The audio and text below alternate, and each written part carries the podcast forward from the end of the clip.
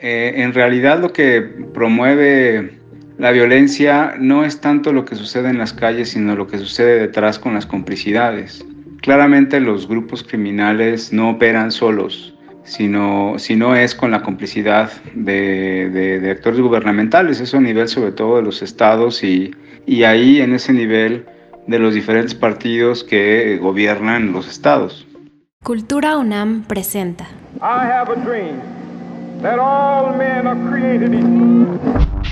Ante la violencia, resistencia. Ante la impunidad, resistencia. Ante lo inhumano, resistencia. La resistencia comienza con la palabra. Por eso debemos hablar. ¿Cuánto tiempo va a pasar para que pueda mejorar? Todos somos víctimas de un estado confiscado con un gobierno involucrado en las ganancias del narco. Es una nación podrida con la población herida. Por la dignidad humana. Un podcast del Centro Cultural Universitario Tlatelolco. I have a dream Hola, soy Jacobo Dayan, director del Centro Cultural Universitario Tlatelolco. Hemos escuchado mucho sobre el fenómeno de las desapariciones que han desbordado al país entero. Se habla ya de más de 100.000 personas desaparecidas o que continúan desaparecidas en estos días, más de 4.000 fosas clandestinas, más de 52.000 cuerpos en espera de ser identificados. Parece ser un fenómeno que ha rebasado por mucho al Estado mexicano. La respuesta que se ha dado ya por tres gobiernos ha sido insuficiente y solo se ha centrado en las fosas, en lo forense y no en detener el fenómeno, en acabar con la impunidad, en encontrar una salida. Esta cifra de 100.000 personas sobrepasa por mucho el parámetro de otras experiencias regionales. Urgen soluciones. En este episodio hablaré con Michael Chamberlain, presidente de Solidaria SC, y Senior Fellow del Center for International Policy, un experto en estos temas. Michael, te pregunto así de entrada, ¿qué se puede hacer para frenar este brutal fenómeno de las desapariciones? Hola Jacobo, gracias por la invitación. Mira, la respuesta rápida es eh, desmantelar los grupos criminales. Eh, hay una insistencia a lo largo de estos años por militarizar esta presunta confrontación que hay entre grupos criminales y el Estado mexicano en sus diferentes cachuchas de diferentes partidos, ¿no? desde Calderón hasta la fecha. Eh, confrontaciones en la calle que nada más llevan a más armamento y más armamento y más armamento, que ya el Comité de Desapariciones dijo que no era la vía. Y, hay una razón para esto, porque eh, en realidad lo que promueve la violencia no es tanto lo que sucede en las calles, sino lo que sucede detrás con las complicidades. Claramente los grupos criminales no operan solos, sino, sino es con la complicidad de, actores gubernamentales, eso a nivel sobre todo de los estados y, y ahí en ese nivel de los diferentes partidos que gobiernan los estados. Ese tipo de complicidades, eh, digamos que son los criminales de cuello blanco, eh, esos no se tocan, no se han tocado. Y si no se desmantela esto con, con, inteligencia, con una lógica de macrocriminalidad, tiene que ver sí con eh, eh, atacar la impunidad, pero también con una lógica de, de, de, seguridad pública y no de militarización. Esto va a continuar, ¿no? Cada vez que el ejército aumenta en las calles, este, eh, los grupos criminales a ese nivel, que es a nivel de calle nuevamente, lo único que hacen es alimentarse de más armas y más armas y los que no tienen límites son ellos. Entonces es una escalada que no tiene sentido pero que no quieren parar. El fenómeno es enorme. Repito, más de 100.000 personas desaparecidas o que continúan desaparecidas, más una cifra negra desconocida. Ante ese universo de cientos de miles, tan solo hay 36 sentencias es decir, la justicia mexicana ha podido resolver 36 casos. ¿Qué se puede hacer para acabar con la impunidad?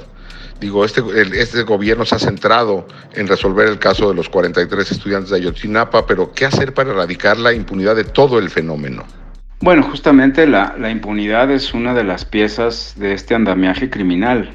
Eh, yo sostengo que la impunidad es deliberada porque es lo que permite que, que se perpetúe esta criminalidad y la violencia, deja tú la violencia, sino las ganancias, las utilidades del crimen, eh, como se ha hecho hasta la fecha y cada vez esa, esa ganancia se amplía, ¿no?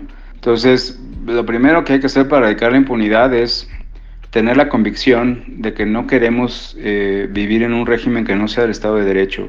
Eh, y eso implica un compromiso político y ético pues, de los diferentes gobiernos, no nada más del gobierno federal, también de los gobiernos estatales y, y debe haber una especie de pacto de los partidos políticos que son los que ostentan el poder para cambiar este tipo de régimen, ¿no? Una vez que se tiene esa convicción, pues se tienen que empezar a hacer investigaciones más por tipo de contexto. Tú has sido muy enfático en que pensando en 100.000 desapariciones, hay 100.000 investigaciones como si hubiera 100.000 responsables y no, o sea, hay, hay actores eh, criminales en una cadena de mando que son responsables de muchas de estas desapariciones eh, en, en las diferentes regiones y lo que se necesita es pensar contextualmente por patrones, juntar los casos y, y ver dónde están esos responsables y, y, y, castigarlos hasta la última consecuencia. Pero insisto, eso, eso depende primero de tener una convicción de querer entrar a un, efectivamente a un Estado de Derecho. ¿no? Y bueno, el gobierno se ha centrado en los 43 y no lo ha resuelto. Es decir, ni se han encontrado a los, a los, a los chicos, ni se ha dado eh, con todos los responsables, eh, sobre todo en, en, esta cadena de mando que comento. Y ya vemos cómo hay reticencias por parte de, de, estos poderes, entre ellos los del ejército, a, dar información. Justo esa es una muestra de cómo no hay un compromiso, insisto, no del gobierno, sino del sistema político, del Estado mexicano, para acabar con esta situación. Y eso incluye al propio ejército, ¿no?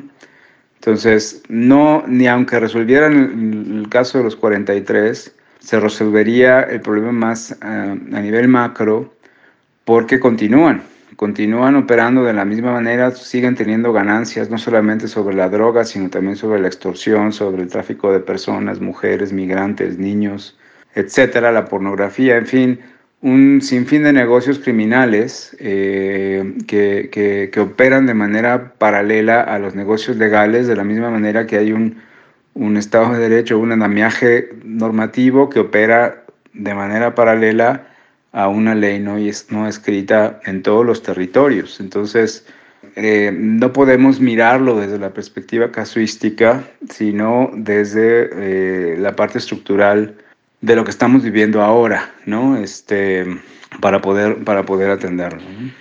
En otras entregas de este mismo podcast hemos hablado sobre experiencias internacionales y sobre cómo una comisión de la verdad podría ayudar a fenómenos de violencia desbordada como esta. ¿Cómo ayudaría una comisión de la verdad para empezar a resolver este problema? Sí, claro que una comisión de la verdad ayudaría. Lo que necesitamos es entender justamente cómo operan esos mecanismos de corrupción y de colusión entre crimen, eh, autoridades, empresas y, dónde se generan las ganancias y cuáles son los resquicios que producen este nivel de violencia nivel de muertos y de, y de personas desaparecidas. Eh, entender esta pedagogía del terror este, de los grupos criminales, incluso de dónde viene, ¿no?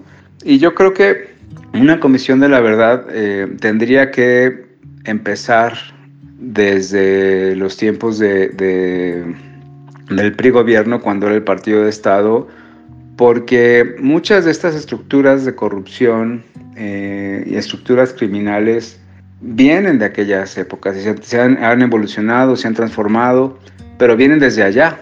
Eh, eh, Guillermo Trejo señala muy bien cómo en el 2000, en la transición, la presunta transición a la democracia, que, que no fue otra cosa más que nuevas reglas de alternancia en el poder, toda la estructura de seguridad y con ella la de corrupción, permaneció intacta. Y eso eh, lo que, lo, en lo que devino fue en, en, que se perdió la protección del Estado, del partido de Estado, hacia los grupos criminales y ellos empezaron a negociar vía las armas, entonces empezaron a armarse los controles de esos territorios que antes les aseguraba eh, el partido en el poder.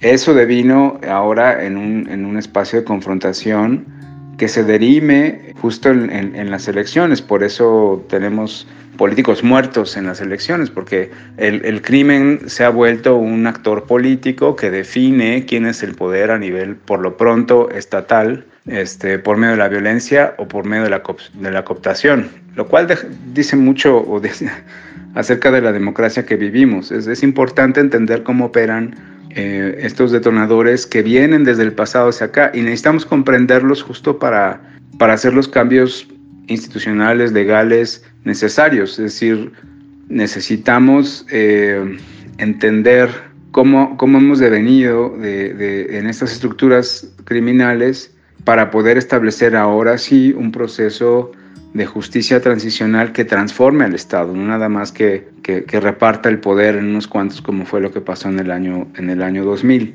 Eh, esa es una deuda que tenemos pendiente y que por no hacerla eh, nos ha llevado al hoyo en el que estamos ahora. ¿no? Este, yo, y yo creo que es muy importante que la sociedad civil empecemos por lo pronto nosotros a discutir estos escenarios, estas situaciones, eh, para poder empezar a, generar una narrativa y propuestas al respecto. Una de las grandes demandas o la gran demanda o la demanda central de los colectivos de las madres de personas desaparecidas se ha centrado en la búsqueda, es donde se ha presionado mucho al gobierno. ¿Qué hacer para que esta búsqueda sea efectiva? ¿Hay algo que se deba hacer antes o qué hacer ¿Qué política pública implementar? ¿Qué cambios realizar para que esta búsqueda sea efectiva? Bueno, quizá antes de, antes de contestar eh, qué hacer para que la búsqueda sea efectiva, a mí me gustaría decir, igualmente importante y, necesario es discutir cómo, cómo detener las desapariciones. Si uno mira los esfuerzos que hace las familias, la Secretaría de Gobernación, quien sea, para encontrar a las personas desaparecidas vivas o muertas, pues todos estos esfuerzos se deshacen al siguiente día cuando hay otros nuevos 23 desaparecidos. Me parece que eh, para que sea efectivo primero hay que detener las actuales desapariciones y entonces sí habrá muchas más capacidades para buscar a los que a los que no hemos encontrado. De otra manera, van a buscar a los de ayer, a los de hoy y mañana van a buscar a los que se suman mañana y esa es una carrera de nunca, de nunca acabar. Yo creo que, eh, hay, que, hay, que hay que discutir mucho esta recomendación eh, que hizo el Comité de Desapariciones para ver cómo implementamos una política nacional de prevención de desapariciones. Y tiene que ver con todo lo que ya hablamos antes, ¿no? Este, tiene que ver con la impunidad, tiene que ver con un compromiso con la justicia del Estado de Derecho, tiene que ver con una justicia tradicional, tiene que ver con un montón de cosas que atacan a la estructura que permiten eh, que siga habiendo desapariciones. Eso, eso es fundamental. Atendiendo eso, creo que tendremos más chance de, encontrar a las personas desaparecidas, eh, tanto eh, las de larga data, que pues sí, también esa búsqueda necesita hacerse desde una perspectiva contextual, por medio de patrones, Mira, cuando elaboramos la ley eh, general y diseñábamos un poco la Comisión Nacional de Búsqueda en discusión con los colectivos y demás, lo que imaginábamos era un cuerpo eh, fundamentalmente policíaco que se dedicaba a salir a campo a buscar. Y junto con esto, un, un, cuerpo que tenía capacidades de primer respondiente y que podía actuar a solicitud de las familias, pero también podía dirigirse de manera directa al juez en caso de que hubiera necesidad de, solicitar eh, eh, órdenes de, cateo justo donde hubiera sospecha de, que estuvieran detenidas las personas desaparecidas. A esto nos dijeron que no. Y el tercer elemento que, fue el único que quedó, que quedó al final del día para la Comisión Nacional de Búsqueda y para, por ende, el resto de las comisiones eh, estatales era un cuerpo de inteligencia que pudiera entender, estudiar los fenómenos de desaparición por patrones, por épocas, por regiones, eh, de tal manera que se generaran hipótesis de localización. esta facultad es poco usada, déjame decirlo así, por la Comisión Nacional de Búsqueda. Han hecho algunos informes contextuales de desaparición en algunos estados, en Nayarit, en el Estado de México, algunos privados, este, como el caso de Claudia Richulto en Oaxaca, etcétera, pero me parece que son insuficientes y esa es la, la, verdadera fortaleza que tiene la Comisión Nacional de Búsqueda y no se está explotando suficiente. Claro, no depende solamente de la Comisión Nacional de Búsqueda, no, no tienen, hay un problema de recursos, nuevamente el tema del compromiso. Sin recursos no puedes decir que compromiso este, se mide, digamos, con, con el presupuesto que le das para hacer las acciones. ¿no? Entonces, yo esperaría eh, esos dos escenarios, uno en donde pudiéramos efectivamente empezar a bajar las desapariciones eh, y que ya no haya, que ya no, que ya, ya hay una, una, política nacional de prevención, como dice el comité. Y segundo, empezar a hacer estos trabajos más de inteligencia y menos casuísticos y menos liderados por los colectivos. Las mamás siguen buscando, pero no tendrían que ser ellas las que están jalando la comitiva de autoridades eh, cada vez que encuentran una fosa. Tendría que ser como de otra, de otra, de otra manera. Y ahí necesitamos muchas más manos, cabezas, este, para poder hacerlo. Y también, por otro lado, es una oportunidad, dada la, la carencia de recursos, de repente pudiera la Comisión Nacional de Búsqueda tener colaboración con la academia, con investigadores, con ONGs, justo para plantear la posibilidad, incluso con comisiones locales de, de búsqueda, la posibilidad de eh, hipótesis de localización en diferentes contextos. Es desgarrador ver la forma en que la sociedad ha abandonado, la sociedad en su conjunto ha abandonado a los familiares de, de personas desaparecidas. Y una de las preguntas que surge de inmediato es cómo generar empatía con, con, los familiares y con el fenómeno. Es decir, si no hay empatía, no habrá presión social y sin presión social difícilmente eso se resolverá. Uno de los grandes pendientes es hacer que la sociedad en su conjunto o en un, un, buen sector de la sociedad, como ocurre con otros fenómenos, como por ejemplo con eh, los temas de género, donde la empatía ha ido creciendo. ¿Qué hacer para generar empatía en, un tema tan complejo como el de las desapariciones? Híjole, la empatía, este, no sé cómo generar empatía. Eh, en realidad, este, yo creo que la tenemos, no la tenemos. Lo que sí creo es que hay que generar nuevas narrativas que nos permitan entender qué es lo que sucede. Hay muchas narrativas desde las víctimas y es importante y es necesario, pero nos explican la vida quizá de, de las buscadoras, de las personas que buscan, pero no nos responden por qué. Y yo creo que hoy, hoy tenemos una fuerte necesidad como sociedad de entender por qué, por qué sucede. A, a 13, 14, ¿cuántos años te gustan del, del inicio de la guerra de, de, Calderón o el inicio del pico de desapariciones en el 2008? Aún no, no, no, no nos explicamos o no nos traemos a, a decir por qué sucede lo que sucede. Y esto, esto necesita hacerse con narrativas que sean abiertas al público para entender justamente cuáles son los detonadores, cuáles son los incentivos eh, que tienen los grupos criminales para hacer lo que hacen, ¿no? De repente hay que hablar más con los perpetradores, quizá con los que están ya presos y condenados aquí o, o quizá en Estados Unidos, para entender qué está detrás de, hablaba yo antes de la, de la pedagogía del terror, pero eh, justo de esta forma de operar y con qué razones, con qué motivos. Si no nos damos este tipo de explicaciones, que está ligada a, a, los temas de la Comisión de la Verdad, etcétera, pero por lo pronto, si no empezamos a entender por qué sucede lo que sucede, más allá de las respuestas simples de, de son, son malos o son traficantes de droga y punto, creo que es más complejo que eso, difícilmente eh, generamos, deja tu empatía, por lo menos comprensión ¿no? E ideas, en todo caso, de, de cómo poder empezar a salir, a salir de esto. ¿no? Complejo, Michael. El, el, panorama es complejo y quisieras agregar algo, algo que, me, que, sea relevante, que no te haya preguntado, que se necesite conocer. ¿Qué quisieras agregar?